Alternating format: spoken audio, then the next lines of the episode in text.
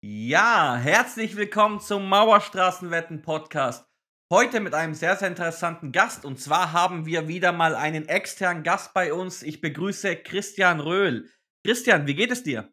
Mir geht's wunderbar, denn ich bin nicht in Berlin, sondern ich bin auf meiner Lieblingsinsel, nämlich auf Mallorca. Ich weiß, in Deutschland ist das Wetter auch warm und sonnig, aber hier habe ich noch ein Meer vor der Tür und das ist ein gewaltiges Plus, was ich sehr, sehr liebe und schätze heute schon schwimmen gewesen und äh, insofern bin ich ganz froh, dass ich hier im Podcast jetzt nicht irgendwie gestylt sein muss, sondern dass wir es wirklich ohne Video nur mit Ton machen. Ja, genau. Ähm, bei uns ist es immer so, wir vertrauen einfach drauf, dass unsere Gäste, unsere Gäste sehen eh immer hervorragend aus. Von daher müssen wir hier das Video nicht anhaben. Ähm, ich habe leider keinen Pool, aber ich glaube, mit den, du hast es ja schon erwähnt, mit den Hitzezahlen können wir hier in Deutschland ganz gut mithalten. Wir haben hier auch fast 30 Grad, vor allem dann in der Dachgeschosswohnung ist es dann gefühlt 50. Ähm, für einen Pool würde ich auch sterben. Lass uns loslegen. Wir haben nämlich tatsächlich, Christian, äh, und das, und das sage ich, das sage ich nicht jedem Gast, ja. Nicht, dass du denkst, ich erzähle das jedem externen Gast. Wir haben selten so viele Fragen äh, bekommen wie bei dir. Also ich glaube, es kam über 100 Einsendungen rein. Ähm, über, über irgendwie 30.000 Mal wurde der Beitrag geklickt und so weiter. Äh, ist echter Wahnsinn, was bei dir rumkam. Ja, cool. Da freue ich mich umso mehr und natürlich auch danke an alle, die uns jetzt zuhören. Genau, genau. Du, ähm, Lass uns direkt loslegen. Zwar, wir haben einiges dabei. Wir haben, wie gewohnt, also für die treuen Zuhörer und Zuhörerinnen hier, sie wissen ja schon, wie wir das handhaben bei externen Gästen. Wir fragen immer die Community nach Fragen. Die Community stellt diese Fragen. Wir suchen ein paar aus. Wir können leider natürlich nicht alle Fragen dran nehmen, weil äh, Christian hat auch was äh, anderes noch zu tun, wenn er da schön ähm, in der Sonne ähm, auf Mallorca liegt als euch hier Fragen zu beantworten. Wir haben die besten Fragen rausgenommen, die Fragen, die am höchsten bewertet waren und wir haben natürlich wie immer unsere Schnellfragen auch dabei. Das heißt, wir fangen erstmal an mit ein paar, ich nenne es jetzt mal eher sachlichen Fragen, eher technischen Fragen vielleicht auch, aber in bekannter Mauerstraßenwetten ähm, Manie gehen wir dann am Ende auch noch zu den Schnellfragen und da wird es ein bisschen, ja, ein bisschen, ein bisschen privater, ein bisschen lustiger. Also bleibt auf jeden Fall dabei. Christian, bist du bereit? Wollen wir loslegen? Ich bin bereit und freue mich. Sehr gut. Wir fangen gleich mit der ersten Frage an und zwar hat die ein bisschen in sich. Ähm, ein, äh, ein User wollte hier nämlich wissen, äh, deutsche Dividendenperlen und Aristokraten, wie beispielsweise BASF und Allianz, hatten es nach äh, dem Ex-Dividenden dieses Jahr sehr schwer. Wie bewertest du den langfristigen Trend für solche Value- und Dividendenunternehmen mit sehr, gering, sehr geringem Wachstum? Puh, also da steckt ja jetzt schon mal eine ganze Menge drin. Erstmal Aristokraten in Deutschland in der klassischen Definition haben wir ja gar nicht mehr. Also das sind ja in den USA Unternehmen, die ihre Dividende 25 Mal in Folge mindestens angehoben haben. Das war bis dieses Jahr der Fall bei Fresenius und Fresenius Medical Care, aber die haben dieses Jahr nur stagnierende beziehungsweise sogar sinkende Dividenden ausgezahlt. Also insofern muss man bei der Begrifflichkeit ein bisschen aufpassen aufpassen, das sage ich jetzt nicht aus Klugscheißerei, sondern weil es ein generelles Thema am deutschen Aktienmarkt ist, wie auch in manch anderen europäischen Land, dass wir nicht die Kontinuität äh, in Dividenden haben, die wir im angelsächsischen Bereich sehen. Und dazu ist natürlich der Aktienmarkt auch äh, deutlich schmaler insgesamt, weswegen es in Deutschland momentan ja schon ausreicht, äh, zehn Jahre in Folge gezahlt zu haben, äh, erhöht zu haben, um dann wirklich vorne mit dabei zu sein in diesen Hitlisten. Nur das mal vorab äh, geschickt. Also es gibt, es gibt keine klassischen ah, mhm. Dividendenaristokraten. Es gibt Unternehmen, die die Dividende zumindest die letzten zehn Jahre weitgehend kontinuierlich gesteigert haben, zumindest nicht gesenkt haben. Die beiden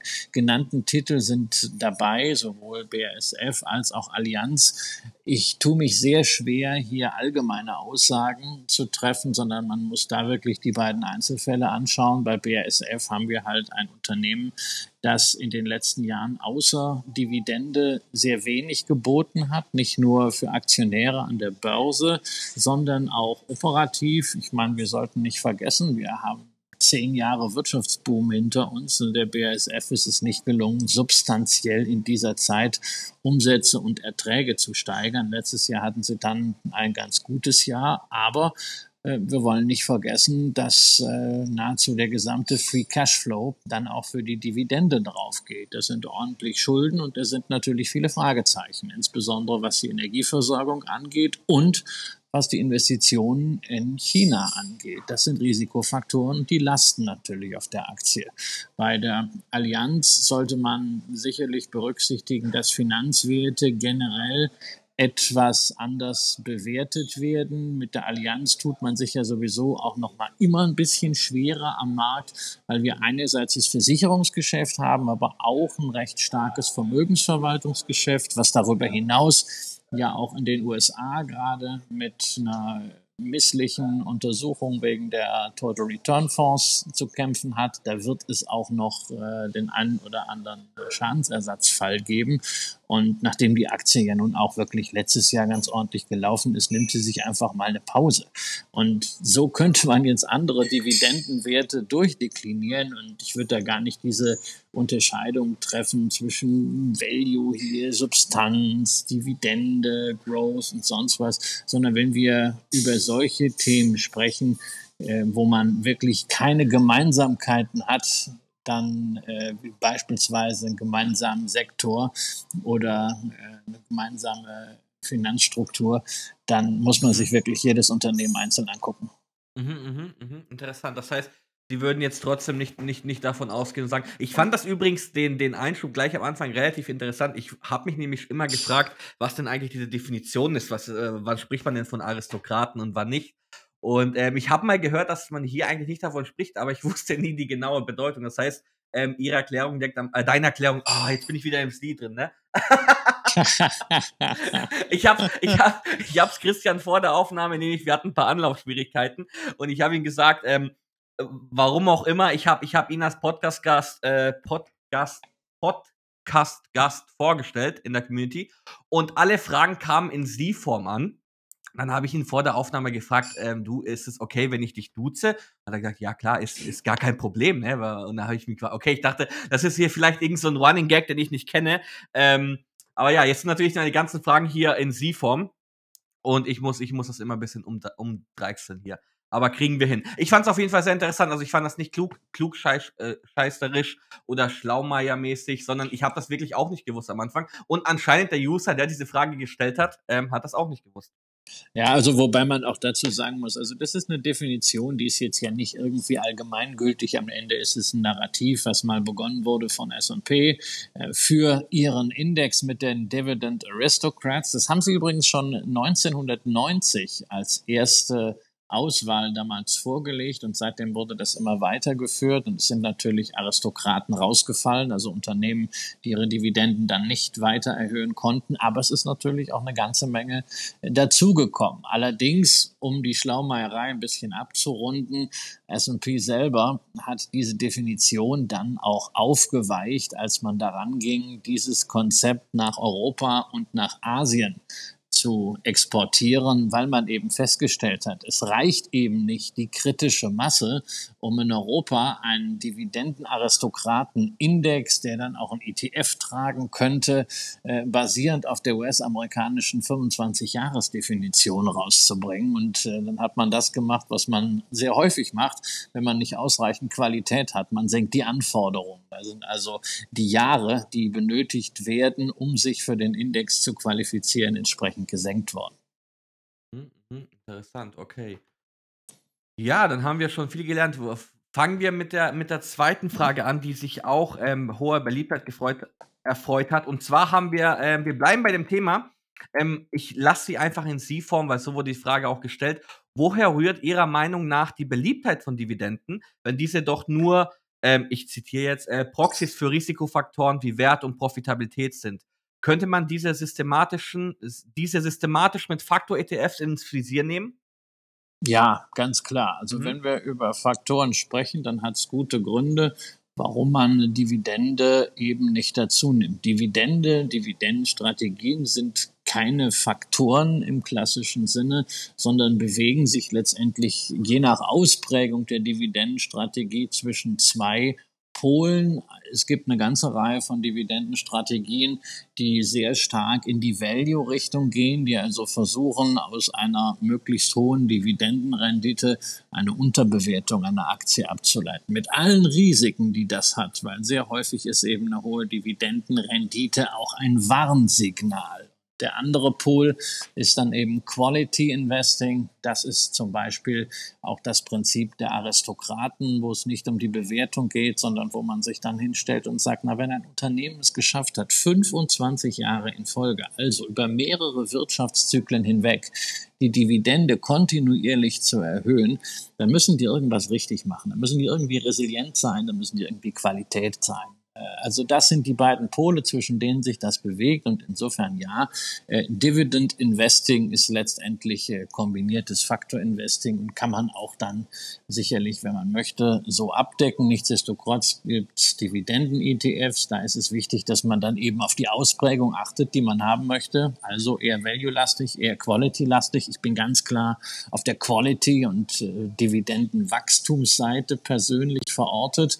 Grundsätzlich die Frage nach der Attraktivität von Dividenden erklärt sich meiner Ansicht nach nicht zuletzt daraus, dass es für Anleger ein angenehmes Gefühl ist, wenn sie etwas zurückbekommen für das, was sie investiert haben. Denn wir wollen ja nicht vergessen, also äh, das Geld, was man investiert, das hätte man ja auch irgendwie sonst wie verprassen können das ist ja auch investieren, gerade für junge Menschen, jetzt nicht irgendwie nur sowas für drei Monate oder drei Jahre, sondern das ist der, das ist der Anfang eines sehr, sehr langen Weges. Ja, ich vergleiche das gerne so ein bisschen mit einem Marathon. Also ich bin jetzt nie einen Marathon gelaufen, aber ich kenne einige Leute, die das tun und einige Trainer in dem Bereich. So, da hast du 42 Kilometer. Ne? Das passt irgendwie so zu den 42 Jahren. Und du läufst diese 42 Kilometer nicht nur stracks weg, ja, sondern du machst zwischenzeitlich mal irgendwie so eine kleine Erfrischungspause. Da stehen die am Rand und reichen dir irgendwie ein Getränk oder ein Energy Regel. Und rein von der Psyche, wenn es darum geht, auch dieses Investieren, dieses Sparen durchzuhalten, auch fallende Kurse durchzuhalten, rein von der Psyche ist die Dividende da so ein Energy Drink, ja, wo man dann mhm. sieht, hey, das Ganze bringt ja doch was. Das ist nicht für die Katze. Ich habe jetzt was zurückbekommen. Ich habe angefangen zu sparen und jetzt vielleicht bin ich seit zwei Jahren dabei und inzwischen kriege ich eine Ausschüttung, egal ob das jetzt eine äh, Ausschüttung aus dem ETF oder eine Dividende von Aktien ist. Das sind dann vielleicht im Monat schon 20, 30 Euro. Hey, das ist vielleicht was, äh, kann man das Netflix-Abo und einen Burger King-Besuch von bezahlen. und äh, ja, ein Jahr später, man ja, hat klar. mehr, in, man hat ein, ein Jahr später hat man mhm. mehr angespart und äh, dann ist natürlich vielleicht auch eine kleine Dividendensteigerung mit dabei, äh, sodass man das vergleichen kann. Man sieht, okay, es lohnt sich, ja, und in Anführungszeichen der Schneeball kommt ins Rollen. Das ist eine ganz, ganz wichtige psychologische Stütze. Und wer sich über diese psychologische Stütze lustig macht, der kriegt echt mit mir Ärger. Ich finde das blöd, wenn man sich, nein, ich finde das blöd, wenn, also es ist ja häufig so, ich hatte es gestern noch auf Twitter, ja, dass mhm. äh, es wieder um die Frage ging, ja, da postet einer seine 3,80 Euro Dividende, ja, da sage ich, hey, wenn ihm das gefällt, du musst es nicht lesen, du kannst ihn mhm. muten, aber ihm gefällt das, für ihn ist es eine psychologische Unterstützung. Unterstützung. Und wenn das das Moment ist, was ihm hilft, einfach weiterzumachen und diese 30, 40 Jahre durchzuziehen, dann wird er irgendwann eben in zehn Jahren schon äh, eben 380 und irgendwann 3800 posten und nicht mehr äh, 380. Ja? Mhm. Und da darf man sich nicht drüber lustig machen, sondern jeder, der diesen Weg des Vermögensaufbaus geht, gerade in jungen Jahren, der verdient zunächst mal Respekt. Wichtig ist halt, um da auch wieder auf den Marathonlauf zu kommen, na, also du wirst wirst nie ins Ziel kommen beim Marathon, geschweige denn gewinnen, wenn du an jeder Getränkestation drei Energy-Riegel futterst und vier Getränke in dich hineinschüttest. Ja, Ähnlich sieht das mit den Dividenden aus. Wenn man über die Gebühr auf die Dividenden fokussiert ist, wenn man der Maximierung der Ausschüttungsrendite alles unterordnet, dann geht das voll zu Lasten des langfristigen Ertrages. Das kann man nicht nur in Studien ablesen, sondern da braucht man nur auf gewisse Produkte gucken. Es gibt in den USA so einen äh, ETF, den kennen sicherlich viele von euch, den Global X Super Dividend ETF, der mhm. rennt weltweit durch die Börsensäle und allokiert die Aktien mit den höchsten Dividendenrenditen. Ja, 10 Prozent, 12 Prozent, der Hammer, was es da an Dividende gibt. Das Problem ist, der Kurs des Index ist in den, des ETF ist in den letzten äh, zehn Jahren um zwei Drittel gefallen. Die Dividenden haben dann dafür gesorgt, dass man das irgendwie so halbwegs stabilisiert hat. Aber hey, erinnern wir uns, was in den letzten zehn Jahren an der Börse passiert ist. Also, no, ne, da kann man das genau nachvollziehen. Ich habe das auch bei mir auf der Website irgendwo in den Untiefen äh, vergraben, mal eine Grafik davon. Ähm, das ist wirklich eine Optimierung kurzfristiger Ausschüttungsrenditen, die zu Lasten des langfristigen Ertrages geht. Aber wenn man hier einfach normale Dividendenrendite hat, wie im MSCI World, diese zweieinhalb Prozent, die lässt man sich ausschütten und dann guckt man, ob man es reinvestiert oder ob man sich was Kleines davon leistet, ist doch perfekt. Und wem es psychologisch hilft, macht euch nicht darüber lustig. Finde ich, wow. Finde ich gerade sehr äh, motivierend, um ehrlich zu sein. Habe ich jetzt, habe ich jetzt gar nicht so damit gerechnet. Ähm, wurde ich jetzt ein wenig kalt erwischt. Ich überlege mir jetzt in Dividendentitel einzusteigen. Nein, das muss, das muss, das muss man, das muss man nicht. Aber das ist einfach so ein, so ein psychologisches Thema. Ja, es ja. ist, es ist, es ist auch nicht was für jeden was. Es gibt Leute, denen, äh, denen hilft das. Man darf halt nicht dazu kommen, dass das so ein Fetischismus wird. Ne? Also mhm. in, de, in dem Moment, wo man dann in einem Forum postet und sagt, hey, ich brauche noch einen äh, Dividendenzahler für die vierte Augustwoche. Ja äh, muss ich sagen, da ist die Kontrolle verloren gegangen. ja, das ist so quasi die, die, Jogginghose des Investierens. ja, ist zu viel. Sehr gut. Sehr gut. Ja, über, ähm, ich weiß nicht, ob du es weißt, bei uns äh, auf der Mauerstraße wird sich eher eher über Dividenden immer lustig gemacht, weil wir dann immer da damit dann argumentieren und, und, und wir sagen, okay, das ist quasi Geld, was man irgendwo dem Unternehmen wegnimmt und das Unternehmen könnte mit den 3,50 wie auch immer immer besser äh, umgehen. Aber ich fand ja. deine Erklärung von dir mit dem psychologischen für einen jungen Investor vor allem, also für jemanden, der jetzt frisch am Aktienmarkt ist und gerne auch einfach mal sehen würde von seinem, fand ich gerade echt cool. Ja, aber wobei das ist ja jetzt eine, eine ähm, erstmal aus der Perspektive des Anlegers gewesen. Ja, mhm. wir müssen natürlich auch berücksichtigen, wir haben eine andere Perspektive, die du gerade angesprochen hast, nämlich die Perspektive des Unternehmens. Ja, das Dividenden sind ja für ein Unternehmen ein Teil der Kapitalallokation. Das hilft natürlich, gewisse Investorenkreise zu erschließen, weil gewisse Investoren, äh, insbesondere große Pensionsfonds, äh, auch im angelsächsischen Bereich, natürlich mit gewissen Dividendenerträgen rechnen und äh, die teilweise auch satzungsmäßig haben müssen. Das ist das eine. Und andererseits sind Dividenden halt eine Möglichkeit dessen, was ein Unternehmen mit seinem Gewinn anstellen kann dann gibt es natürlich immer dieses Argument. Ich kenne das. Naja, das Geld könnte im Unternehmen bleiben und würde da viel mehr abwerfen. Das kann mhm. sein, das kann aber auch nicht sein. Es ist ja nicht, da, äh, ein Unternehmen funktioniert ja nicht wie so eine Maschine, äh, wo du vier Euro reinpackst und es kommen garantiert sechs raus, ja.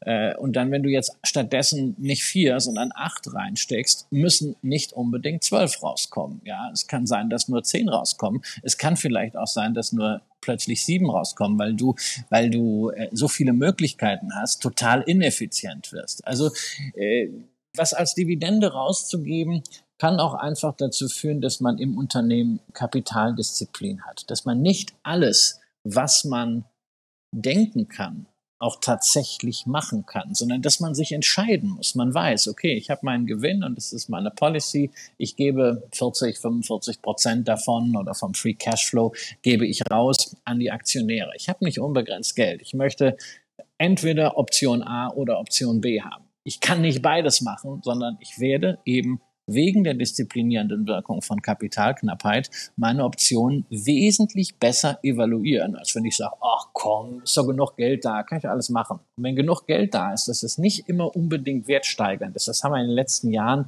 der Null- und Negativzinsära ausreichend gesehen. Ich sage nicht, dass es für jedes Unternehmen gilt. Mhm. Es gibt Unternehmen, die zahlen zu viel Dividenden. Es gibt Unternehmen, die werden durch Dividenden finanziell ausgezehrt, aber da muss ich inzwischen auch sagen, guckt in die Bilanzen, guckt euch die Aktienrückkäufe an, die manche Unternehmen machen, teilweise schuldenfinanziert, die werden erst recht ausgezehrt. Mhm, interessant, okay. Oh, sehr interessant, okay, cool. Ähm, ja, wir sind, wir haben erst zwei Fragen gestellt und ich bin schon hin und weg äh, vom, vom, Podcast bisher. Also ähm, Hut ab, Hut ab dafür. Äh, auch, auch ein großes Dankeschön, dass du äh, dich auch diesen, ich sag mal, hm, immer ein bisschen auch kritische Fragen von der Community auch, auch so offen stellst.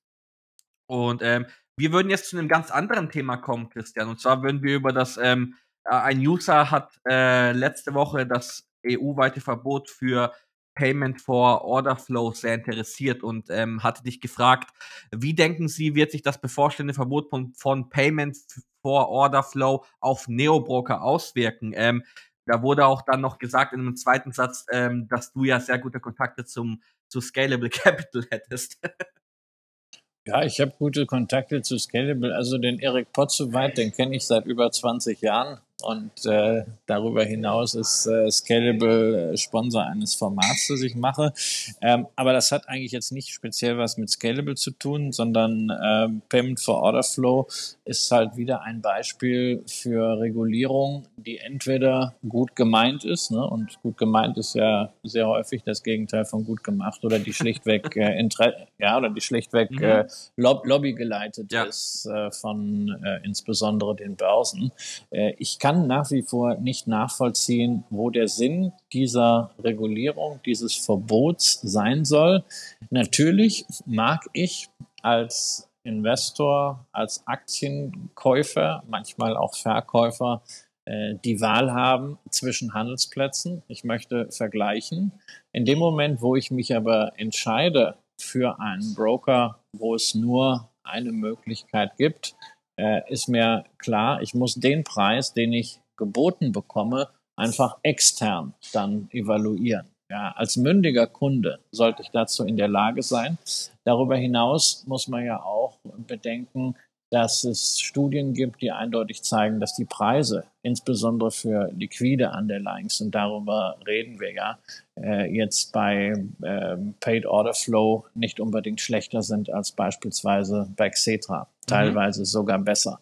Also ich kann es, ich kann es nicht, äh, nicht wirklich nachvollziehen. Ich sehe da drin auch schon einen äh, Schlag, äh, was die Demokratisierung von Geldanlage angeht. Denn natürlich werden die Neobroker ihre Geschäftsmodelle da umstellen müssen. Da haben sie allerdings, und das sollten wir auch nicht vergessen, drei Jahre Zeit. Also ein bisschen zurück, auch was die Aufregung angeht. Das ist nicht morgen der Fall, sondern es gibt eine Übergangsfrist, äh, die hat Christian Linder zum Glück raushandeln können, äh, bis 2026. Wir haben also drei Jahre Zeit. Mhm, und jetzt ja. überlegt ihr mal, was haben die Neobroker durch Technologie und Innovation in den letzten drei Jahren geschafft? Hm. Das war eine ganze Menge. Ja, einiges. und in den nächsten drei Jahren, da bin ich mir sicher, ja, nicht nur, weil ich Erik und das Team bei Scalable gut kenne, sondern kennt ja auch ein paar andere in dem Markt. Bin mir sicher, die werden auch da gute Lösungen für den Kunden finden. Was ich persönlich am wichtigsten finde, ist, ähm, dass die Sparpläne weiterhin kostenfrei ausgeführt werden können auf ETFs, weil das ist wirklich ein Thema, was, wo es um Vermögensbildung geht. Ob jemand jetzt da irgendwie eine spekulative Order, äh, die er heute Morgen aufgibt äh, für nix oder ein Euro heute Abend wieder für einen Euro liquidieren kann, ob der da vielleicht drei oder vier Euro zahlt, ist mir persönlich relativ egal. Aber mit dem Blick auf Vermögensbildungskultur ist ganz entscheidend, dass die Sparpläne weiterhin so günstig ausgeführt werden können, wie das jetzt der Fall ist. Hm, finde ich gut, finde ich gut. Ja, ich denke auch, ähm, wie oft auf der Mauerstraße sind da auch eher ri risikoreicher unterwegs. Ähm, ob da jetzt irgendwie ein Optionsschein dann 1 Euro oder 2 Euro kostet oder 3 Euro, ähm, so viel gönnen wir dann dem, ähm, dem Neo-Broker dann auch dafür, dass er ein schönes User-Interface hat und dafür, dass man das auch dann im Zweifel auch mal schön ähm, irgendwie schnell auf der Toilette oder während man auf den Bus wartet, irgendwie abgeben kann, schön auf seinem Smartphone und nicht wie früher irgendwelche, ich, ich, irgendwelche Formulare einschicken muss per Fax.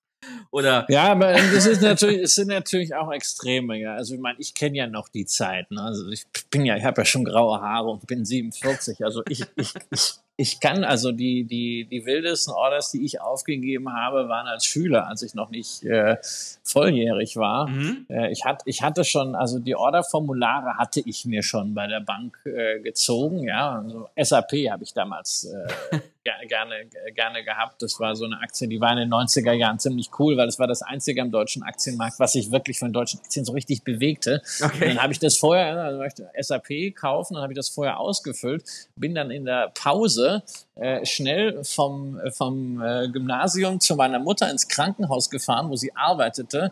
Äh, sie hat ihre Unterschrift runtergemacht, dann schnell zur Bank das Ding abgegeben und dann wieder zurück, ja, in die Schule. Und, und, das, und, das, und das alles in 25 Minuten Pause, das war ambitioniert, ja. So, also, ne, aber natürlich, da hat man sich das schon anders überlegt. Und ähm, also das ist natürlich auch eine Verführung, heute so an der Bushaltestelle mal eben schnell, man liest irgendwas, ah, da ist ein Hinweis, zack, hey, hört sich super an, tolle Aktie, cool, ja, kaufe ich mal eben, ja, und zack ist die, ist die Order durch, weil einem gerade langweilig war. Ich meine, puh, ich weiß nicht, also ich treffe eigentlich äh, Finanzentscheidungen immer noch gerne äh, am Schreibtisch oder zumindest mit dem iPad aufrecht sitzend und nicht so irgendwie so halb hängend im Bus oder, oder in der Kneipe. Ähm, das verführt, das verführt ein bisschen. Also, ich meine, man kann auch, man kann auch im Bus gute Anlageentscheidungen treffen, aber man sollte sich halt jedes Mal, und das hat gar nichts mit Payment for Order Flow zu tun, äh, klar machen, das ist kein, das ist kein Videospiel, sondern es ist wirklich echtes Geld und für dieses mhm. Geld hat man gearbeitet und man sollte sich immer klar machen, will man das wirklich? Mhm. Sehr gut. Mhm. Gute Message. Ähm, sehr gut. Äh, Christian, wir, wir müssen direkt weitermachen, weil halt eben auch so viele. Ich könnte, ich könnte, glaube ich, gefühlt mit dir über jede Frage, die hier steht, könnte ich locker einen eigenen Podcast aufmachen, weil du, du erzählst da auch so coole Geschichten noch mit den Formularen und so. Ähm, ich glaube, könnte ich locker machen. Würde ich auch gern machen, aber leider haben wir, ha, äh, hast du auch nicht die Zeit und natürlich, ich muss irgendwann auch noch mit meinem Hund eine Runde drehen. Von daher ähm, müssen wir zur nächsten Frage kommen. Und zwar äh, hat sich ein User gefragt, ähm, weshalb dauert die Fertigstellung Ihres neuen Buches so lange? Haben Sie mit, mit einer Schreibblockade zu kämpfen oder mussten Sie Ihre Thesen verwerfen? Nee, also Thesen verwerfen muss ich keine. Schreibblockade ist ein böses Wort. Ich könnte jetzt einfach sagen, ich hatte keine Zeit. Das ist aber natürlich Quatsch, weil für alles, was man unbedingt machen will, hat man Zeit. Aber ich muss zugeben, ich habe ja eigentlich die, die äh, Entscheidung gefällt, das äh, ein neues Buch zu schreiben, irgendwie kurz vor äh, Corona. Und diese Corona-Pandemie hat halt bei mir zu zwei Sachen geführt. Zum einen gab es plötzlich sehr, sehr viel Interesse an irgendwelchen audiovisuellen Formaten, an denen ich wirklich äh, Spaß habe. Ja, die habe ich sehr, sehr gerne äh, auch mitentwickelt, wie Echtgeld TV, ein paar andere Sachen noch, äh, auch eine andere Sachen für Banken, die natürlich auch äh, Zeit gekostet haben. Das hat, war mir die Zeit irgendwie mehr wert als Schreiben, weil ich hatte dann doch nicht so viel Bock, allein in der Schreibstube zu sitzen. Und ein anderes Thema, was sehr, sehr wesentlich ist, also mein Sohn äh, der ist jetzt sechs, das heißt, das war jetzt so die Zeit zwischen drei und sechs und äh, diese Zeit kommt nicht wieder. Ja, und äh, die Frage ist, also wenn man irgendwann da liegt äh, und sein Leben Revue passieren lässt, wartet man, äh, überlegt man dann und sagt, ach Mensch, also hm, ich hätte damals mehr Zeit am Schreibtisch verbringen müssen oder sagt man sich, hm, ich hätte mehr Zeit mit meinem Jungen verbringen müssen, als ich noch der coole Papa war. Ja. Und äh, ja, dafür habe ich mich äh, in den letzten drei Jahren insbesondere entschieden. Und äh, jetzt kommt er in die Schule. Da wird natürlich bei mir auch wieder ein bisschen äh, Zeit frei, aber äh, es tut mir wirklich leid, ja, ähm, dass das Buch äh, bislang nicht erschienen ist, aber ich muss auch sagen, ich bereue es nicht. Das, das glaube ich, das glaube ich auf jeden Fall. Ähm, ja, und dann ansonsten, ich meine, mittlerweile gibt es dann auch ChatGPT, vielleicht kann, kann, äh, kann ChatGPT ja für sie dann ein paar, äh, paar Bereiche übernehmen. Beim Buchschreiben natürlich, nicht bei der Kindererziehung. Ja, also das, da könnte ich ja jetzt auch schon wieder drauf antworten. ich, ich provoziere auch immer ein wenig, oder? Dann wird, das, dann wird das sehr lange. Also ich glaube ja, dass das ChatGPT eine ganze Menge kann, aber vor allen Dingen kann künstliche Intelligenz sich aus Quellen bedienen und daraus was Tolles wieder machen. Aber irgendwer muss diese Quellen auch irgendwann mal bereitstellen. Und äh, ich habe ja bei einem Buch immer den Anspruch, dass es nicht nur äh, Vermittlung von Fakten ist, weil das kann man schneller machen. Dafür braucht man kein Buch schreiben, sondern da geht es natürlich auch um Sprache. Und da bin ich äh, was ChatGPT angeht, noch nicht vollends überzeugt. Mhm. Interessant. Und zwar, ich, ich würde jetzt, ich würde jetzt fast behaupten, das war von mir eine äh, ein, ein schlechter Versuch für eine gute Überleitung zum, zur nächsten Frage. Und zwar hat sich ein User gefragt, wie beurteilen Sie denn den Einfluss von KI auf den Aktienmarkt? Und das ist, glaube ich, jetzt eine gute, gute Hinführung äh, von dem, was Sie gerade gesagt haben. Ach, das war so eine Hinführung wie früher bei Delling und Netzer. ja, dadurch, das, da, ja, ja, ja. Das, das, ist so eine Hinführung, die hat das schöne Adjektiv Dellingesk. äh, hervorgebracht. Nee, aber klasse. Ja, Bedeutung von KI für den Aktienmarkt. Also momentan sehen wir ja, die Bedeutung, es elektrisiert den Aktienmarkt. Ja, es, schafft, es schafft mal wieder einen, äh, einen Hype. Was mit Hypes passiert, das wissen wir alle. Äh, die werden früher oder später abverkauft und fallen sich in zusammen. Das, das Spannende ist, was, was längerfristig passiert. Ähm, ich glaube ja schon daran, dass KI zu gewaltigen Produktivitätsfortschritten führen kann für Unternehmen in allen Branchen. Und Produktivitätsfortschritte in der Wirtschaft ist natürlich genau das, was wir gerade auch mit Blick auf die demografische Struktur dringend brauchen. Und das wird sich positiv langfristig auf den Aktienmarkt auswirken und kann wieder so ein Wachstumstreiber werden wie zuletzt halt das Internet. Die Frage ist, wann?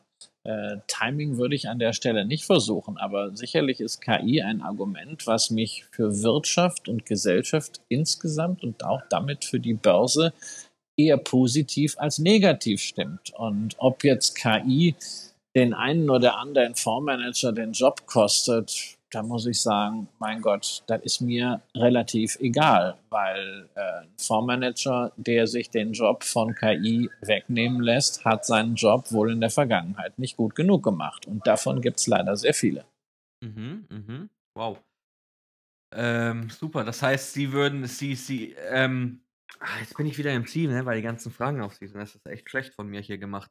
Ähm, Nutzt du, äh, nutzt du privat ChatGPT gerne mal oder in, irgendwie andere KI-Tools, mit dem irgendwie rumzuspielen oder irgendwie, ich sag jetzt mal, so Anfragen, die du jetzt auch bekommen hast, hier in den Podcast zu kommen, vielleicht schon mal rauszufiltern damit irgendwie auf seriöse oder, oder machst du alles noch selber? Nee, also das mache ich schon selber. Ich spiele natürlich so ein bisschen mit ChatGPT rum oder mit diesen äh, mit Journey, diesen äh, Layout-Programm. Mhm. Das finde ich, finde ich einfach ganz witzig, ja. Man muss ja auch im gesetzten Alter noch mal gucken, dass man bei diesen, bei diesen Features mithelfen helfen kann. Ja, ist doch so. Weißt du, früher konntest du doch mit 50 sagen, ja gut, also ich bin jetzt eigentlich so weit, so weit durch, ich muss mich damit gar nicht mehr beschäftigen, ja, aber dann bist du doch bei dem Entwicklungstempo, was wir sehen, äh, komplett abgehängt. Also insofern, ich mhm. verfolge das schon mit, mit großer Neugier, muss eigentlich sagen, also dass mir das meinen Alltag bislang noch nicht wirklich erleichtert hat. Aber das ist auch nicht schlimm. Es ist interessant, das zu sehen und das Tempo dort wird exponentiell sein. Ja, mhm. vielleicht, also das wird sich nicht so schnell auf Gewinne äh, von Unternehmen niederschlagen, wie wir das momentan in diesem KI-Rausch glauben. Aber das ist doch immer so. Technologische Entwicklungen werden sehr, sehr häufig in ihrer Geschwindigkeit überschätzt, aber dann in ihrer Nachhaltigkeit und ihrer Vehemenz unterschätzt. Bestes Beispiel das iPhone. Mhm. Mhm. Hm, ich lasse das gerade ein bisschen wirken, weil ich fand das gerade ziemlich, ähm, nicht gut. Okay, Christian, bist du noch da? Ich bin noch da. Du bist noch da. Du hast mich gerade ein bisschen sprachlos gemacht, weil ich habe ich hab das gerade ein bisschen wirken lassen. ja, okay. Ähm, ich, dachte, ich dachte, ich dachte hat, hat sie ihn umgehauen. Ich, Hitzschlag im Dachgeschoss. Ja, ich habe halt überlegt, nein. ja, genau. Ähm, nee, nee, ich, ich, ich stehe noch. Ich habe das gerade ein bisschen wirken lassen. Und dann, dann habe ich das irgendwie, ich glaube, so lange wirken lassen, dass ich ein bisschen abgespaced hier war. Und dann äh, hinterfragt habe, ob wir überhaupt noch aufnehmen. Aber nee, technisch klappt noch alles einwandfrei. Ähm, wollen wir zur nächsten Frage kommen? Und zwar, die ist bisschen, bisschen privater vielleicht gestellt, die ist nicht so ganz allgemein formuliert, aber eine Userin diesmal hat es sehr stark interessiert, äh, was dein schlechtestes Investment war und was dein bestes Investment war. Also ich lasse jetzt mal so meine Investmentfehler der 90er raus. Ja, weil okay. also japanische Optionsscheine und sowas, also diesen ganzen Tüdelkram, das, das kennt heute keiner mehr. Da schreibe ich vielleicht mal was im Buch. Also uh, schlecht. Das wäre aber sehr interessant, ja. Ja, ja, mein, mein, meine, meine, meine Begegnung oder, oder wie ich mal einen, einen Kaufoptionsschein kaufen wollte und es war ein Korridoroptionsschein und ich wunderte mich, warum das Ding nicht stieg, obwohl der DAX doch stieg. Ja, ja. Okay. Äh, der, Derivate lernt man äh, nicht mit dem Kopf, sondern mit dem Geldbeutel. Nee, aber das ist, das ist sehr cool. Ja, aber ist eine andere Sache.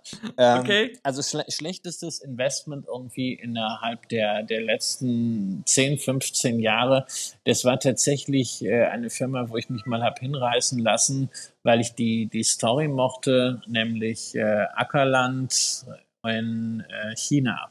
Ja, also ich habe Mhm. ja durchaus so einen, so einen gewissen Bezug zu Real Assets, habe in dem Bereich auch äh, einiges selber gemacht und ich fand das, ich fand das interessant. Es gab einige namhafte Investoren, die dabei waren. Shao Da Agricultural hieß das.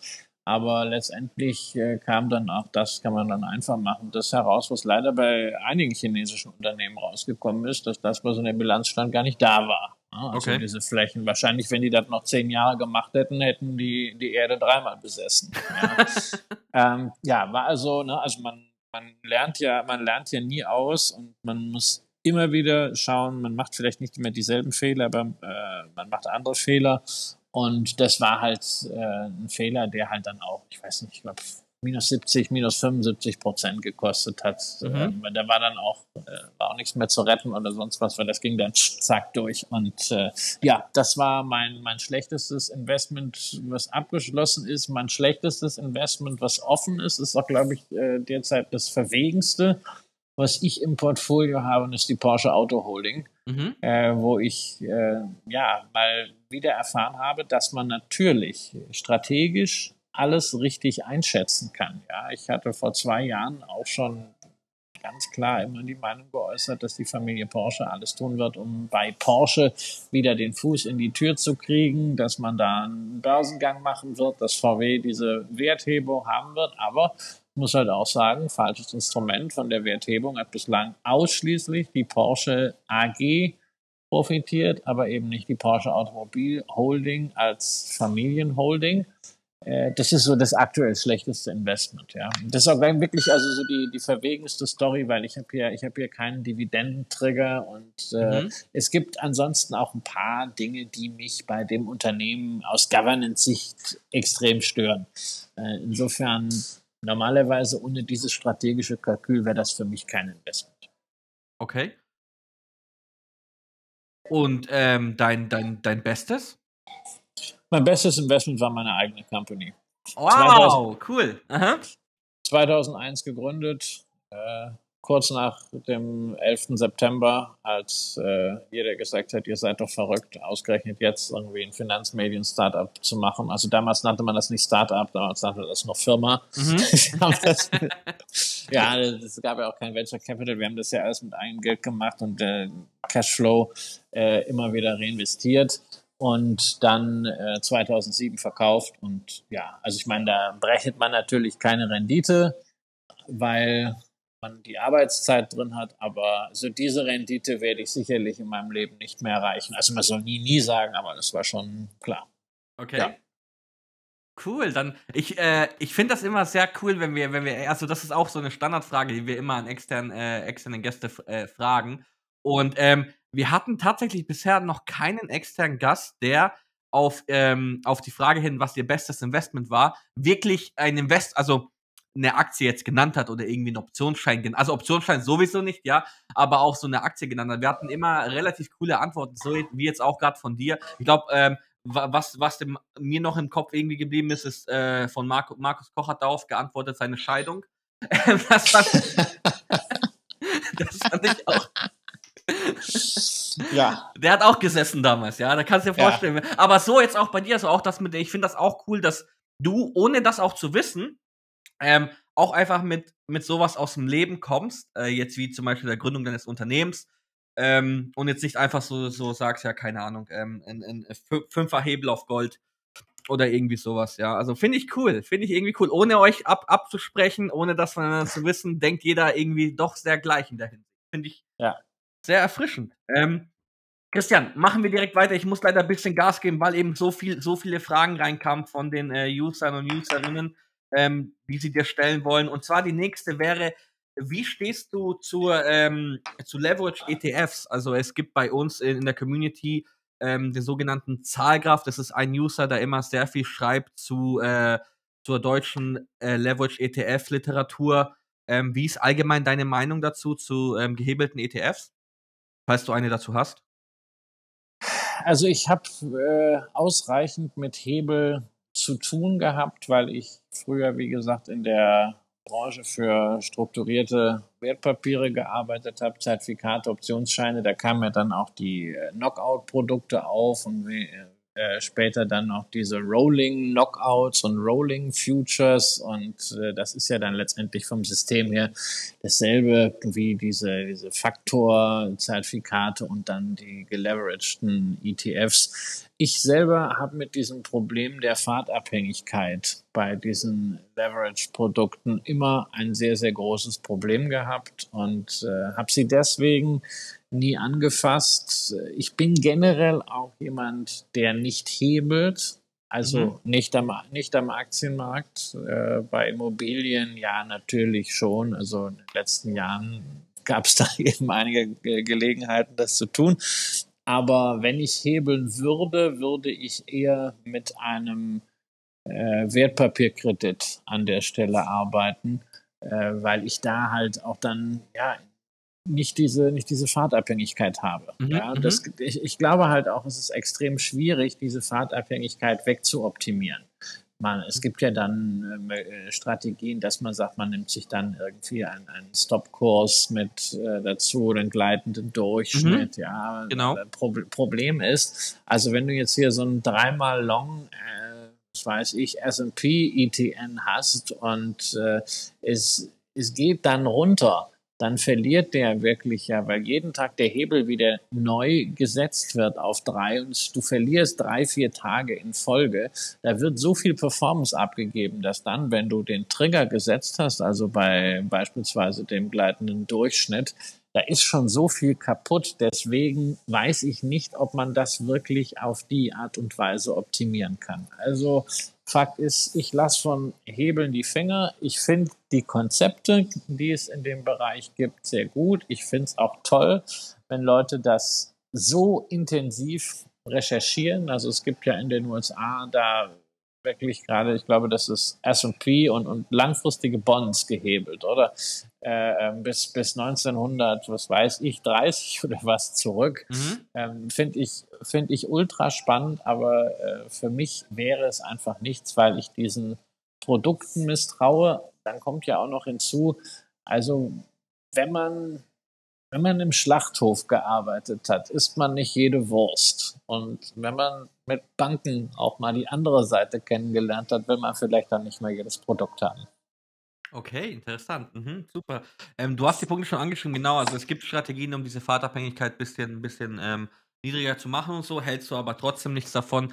Ähm, es hat, glaube ich, die Community stark interessiert. Also, also ja? äh, ganz, mhm. ganz wichtig, also halte ich nichts davon. Das ist etwas für mich. Ich habe grundsätzliche äh, Bedenken gegen Hebel, was ist ja immer eine Art von Kredit und es ist, mhm. es ist, nicht, es ist nicht mein Ding. Also es möge sich bitte niemand äh, da herabgewürdigt fühlen, ja, wenn, wenn ich sage, ich halte nichts und es ist, es ist für mich und ich würde es darüber hinaus den meisten Anlegern nicht empfehlen, weil meine Erfahrung war, dass viele ähm, geblendet sind von der Positivwirkung des Hebels und darüber die negative Wirkung des Hebels vergessen und außerdem vergessen, dass sie bei vielen Produkten gegen eine Bank handeln. Und das ist auch äh, bisweilen dann gerade in schwierigen Zeiten eine gewisse Asymmetrie.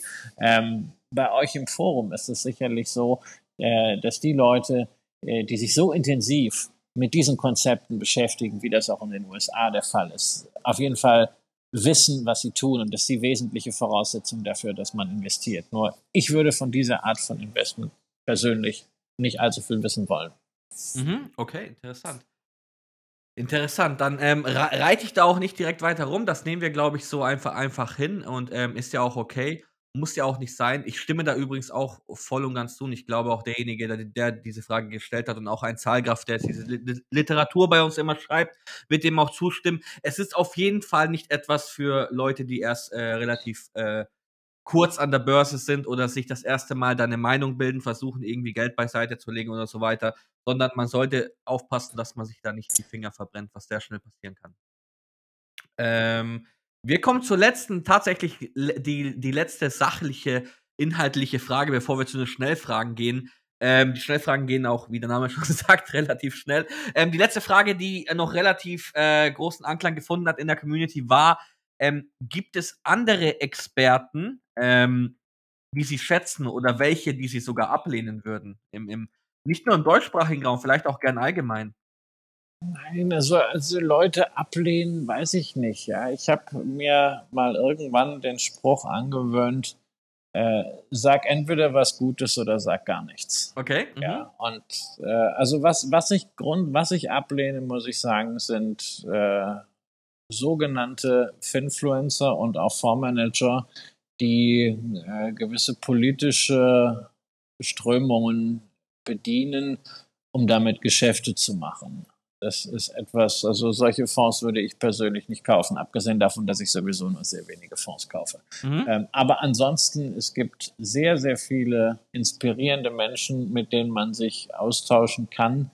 Äh, ich meine, einen hast du genannt, Markus Koch, den kenne ich ja auch jetzt seit über 20 Jahren. Das ist äh, denke ich mal, einer der, der Bannerträger der Aktienkultur und was er natürlich auch live von der, von der Wall Street äh, erzählt, was er mitbringt, was er transportiert, eben nicht nur an Fakten, sondern auch an, an Emotionen, an Sentiment. Das ist seit, seit über 25 Jahren ist das, ist das ganz, ganz großartig. Oder ist, sind es jetzt schon fast 30? Ich weiß gar nicht. Ich muss, ich muss, ich muss mal gucken, wann der Jubiläum.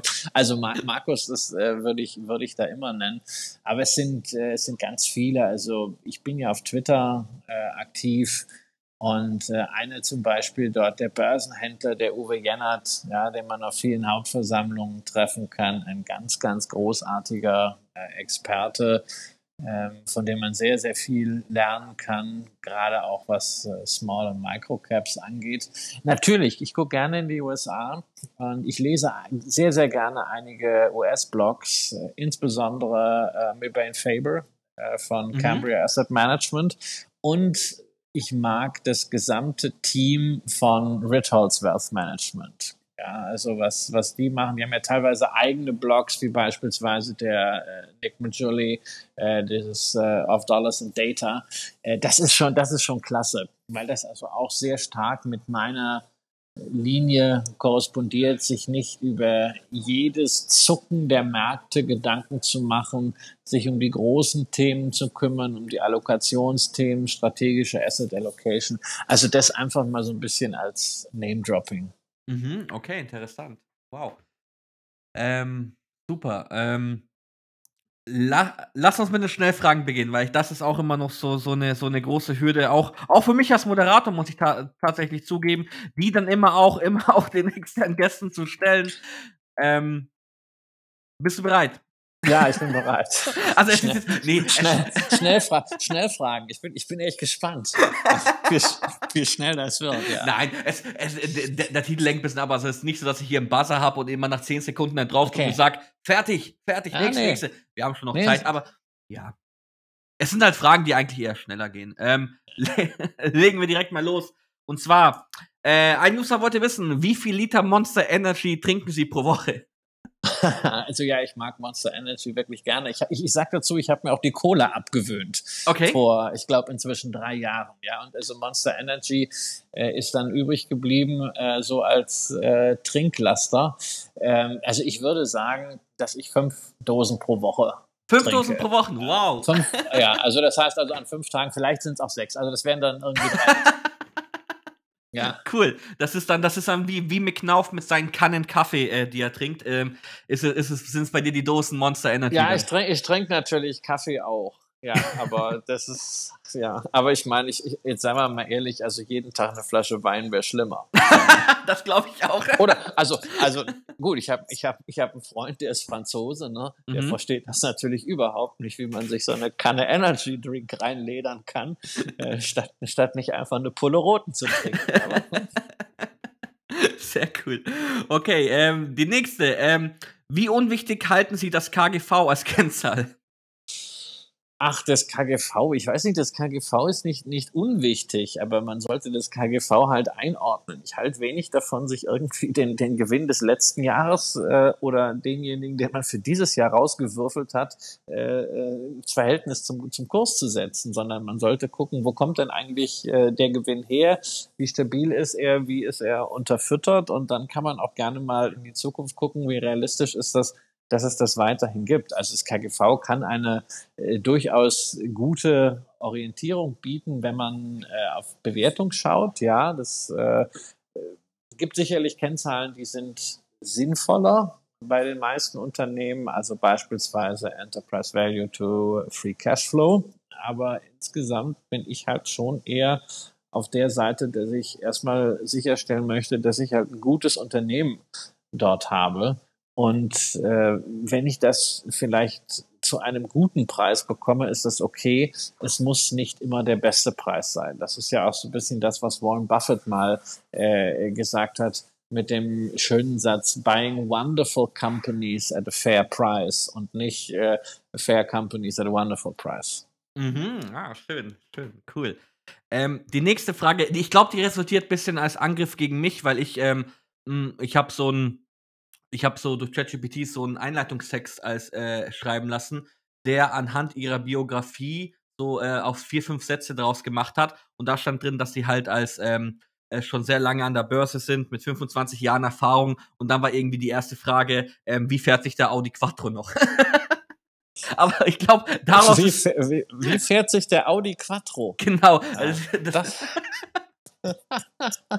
ja, das weiß ich nicht. Ich kann sagen, wie sich ein, wie sich ein Fiat Tipo fuhr. okay. Ähm, die, die Frage war Scheiße. tatsächlich, äh, welches Auto fahren Sie? War dann daraus die Frage, die entstanden ist. Ja, am meisten VW Polo. VW Polo? Okay. Ja, was aber daran, was aber daran liegt, dass ich kein Auto habe. Also ich wohne in Berlin Mitte und leiste mir den Luxus seit einigen Jahren kein Auto mehr zu haben, weil man es in Berlin Mitte schlichtweg nicht braucht. Und wir haben ganz fantastische Carsharing-Angebote und meistens nutze ich äh, Miles weil es einfach das bei uns im Kiez am meisten gibt. Da stehen gleich immer drei Autos rum. Wenn ich dann mal übrigens ein Auto brauche. Also es ist in der Regel, wenn ich mit der Familie rausfahre nach Brandenburg, weil was ich in Berlin machen kann, mache ich zu Fuß, mit dem Fahrrad oder mit äh, den öffentlichen Verkehrsmitteln. Aber wenn Auto für so eine Strecke nach Brandenburg, dann steht meistens ein VW Polo rum. Ab und zu erwischt man auch einen Tesla. Auch die gibt's jetzt bei Miles. Ich habe übrigens keinen Affiliate-Link für Miles oder sowas. Nicht, dass das einer glaubt. Das muss, man, das muss man ja heute immer dazu sagen, wenn man eine Marke nennt. Nein, aber ich finde das ganz cool, was die machen. Das funktioniert nicht überall im Land. Das funktioniert nicht mal überall in Berlin, aber in einem solchen Gebiet Nein, das ist doch völlig klar. Wir, wir machen immer den Fehler, dass wir in, in, Berlin glauben, man kann Verkehrspolitik für das Land aus der Berlin-Mitte-Blase denken. Dummerweise mhm. ist Deutschland überwiegend Provinz und da hast so andere Bedürfnisse als bei uns in Berlin. Also da funktioniert das, deswegen ist es meistens ein VW Polo. Ansonsten, wenn ich längere Strecken fahre, nutze ich äh, die Dienstleistung von Sixt und äh, da bin ich so wie ich früher auch, äh, als ich eigene Autos hatte, noch äh, war, immer noch weiß-blau, sprich BMW. Ah, da hast du dir, glaube ich, hat sehr viele Freunde hier bei uns im, im, in der Community gemacht, vor allem mit Sixt. Die mögen wir auch sehr. Äh, wir kommen zur nächsten Frage und zwar, äh, wann wird Bubatz legal sein? Ich habe keine Ahnung. ja, und ich muss, ich muss ehrlich dazu auch sagen, dass es mich überhaupt nicht interessiert. Und mhm. den Begriff, den Begriff, wann Bubatz legal, den habe ich übrigens erstmalig gelernt in einem Reel von Christian Lindner. Ich glaube, das sagt eine ganze Menge aus. Okay. Über mich und über Christian Lindner. okay. Ähm, Moment. Ähm, so, jetzt. Ähm, die nächste Schnellfrage. Warum werden Hotdog-Brötchen im Viererpack verkauft, Hotdog-Würstchen jedoch im Fünfer- oder Sechserpack? Also mein Opa sagte, in der Not schmeckt die Wurst auch ohne Brot. ja. Sehr gut. Ja. Ja, und, und, also, und mhm. dazu kommt, ja, also die Frage kann nur jemand stellen, der keinen sechsjährigen Sohn hat. Ja, der, der, der, einfach mal gerne zwei Würstchen in so ein Brot ledert, weil Würstchen ja besser schmeckt als Brot. Das ist ein Fakt. Das ist ein Fakt. Sehr gut. Sehr gut. Ähm, würden Sie sagen, dass Sie bessere Finanzentscheidungen treffen als Ihr Kollege Herr Kramer, damit ist Jim Cramer genannt, äh, gemeint? Ach so, also nicht mein Freund Tobias Kramer, sondern Jim Kramer. Ähm, dann, also ich, ich muss sagen, ich kann das, äh, ich kann das überhaupt nicht, äh, überhaupt nicht einschätzen, weil ich diesen, diesen Jim Kramer einfach nicht wahrnehme, außer in, in Twitter. Äh, Nachrichten, wo er eigentlich immer verspottet wird und es irgendwie diesen Inverse Kramer gibt. Und äh, ich habe das heute wieder gesehen. Er hat irgendwie äh, gesagt, äh, kauft, kauft keinen Bitcoin, seid vorsichtig bei Bitcoin. Äh, dann schrieb jemand runter, okay, Bitcoin to the moon. Äh, kein, kein, keine Ahnung, also das, das sind solche Medienphänomene, äh, die sind mir so völlig egal. Also wie gesagt, wenn ich in den USA was gucke, äh, dann ist es halt, ist es halt Bloomberg oder es, ich lese halt wirklich irgendwelche Blogs, aber sicher nicht Jim Cramer. Also ich kann zu dem einfach nichts sagen. Okay, mhm, okay, fair. Fair enough. Ähm, was ist Ihr Geheimrezept für geschmeidiges Haar? Wir sehen uns leider nicht per Video, aber ich würde trotzdem annehmen, wenn die Videokamera an wäre, wäre Ihr Haar trotzdem, dein Haar Nein, trotzdem on point. Nein, mein Haar ist, ja, also was, was heißt denn geschmeidig? Geschmeidig, das ist für mich so weich. Ja, also mein Haar ist eigentlich betonmäßig gegelt normalerweise. Ja, da regt sich kein Härchen. Das ist alles aber nicht geschmeidig. Da musst du aufpassen, dass du nichts abbrichst. Also, äh, was ist, ja, was ist das Geheimnis? Ganz einfach, äh, schaumfestiger, mhm. ja, ultra, ultra stark vor dem Föhnen, dann föhnen und danach mit äh, extra starkem Haarspray drüber. Ja, das ist besser als drei Wettertaft und hält den ganzen Tag. Sehr gut. Ähm, und dann kommen wir auch schon zur letzten Frage, die Standardfrage bei jedem externen Podcast, die ich am Ende immer stellen muss, leider schon. Und zwar, ähm, Christian, wie oft masturbierst du vor Investmententscheidungen? Ja, ich muss sagen, hängt ja an der Entscheidung ab und wie geil ich die finde. Also wenn ich jetzt sage, okay, ist jetzt hier so eine Aufstockung oder so, was ich schon drin habe, tut es wahrscheinlich so ein, zwei Mal.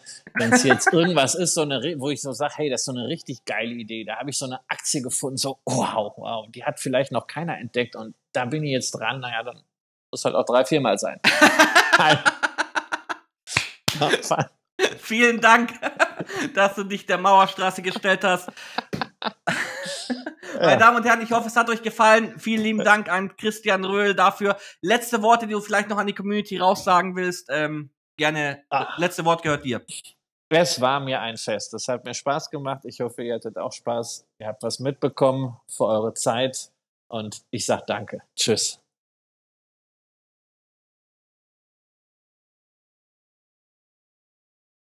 Achso, der Risikohinweis. Ja, also, ähm, es geht runter, bleibt trotzdem munter. Jawohl, habt eure Ziele vor Augen. Was ich hier mache, ist keine Anlageberatung. Liebe BaFin, ich hoffe, ihr seid jetzt zufrieden. Manch einer fragt sich, ist das wirklich notwendig? Es ist notwendig, denn wir haben die BaFin. Und in vielerlei Hinsicht ist das auch gut so. Also, bis dann.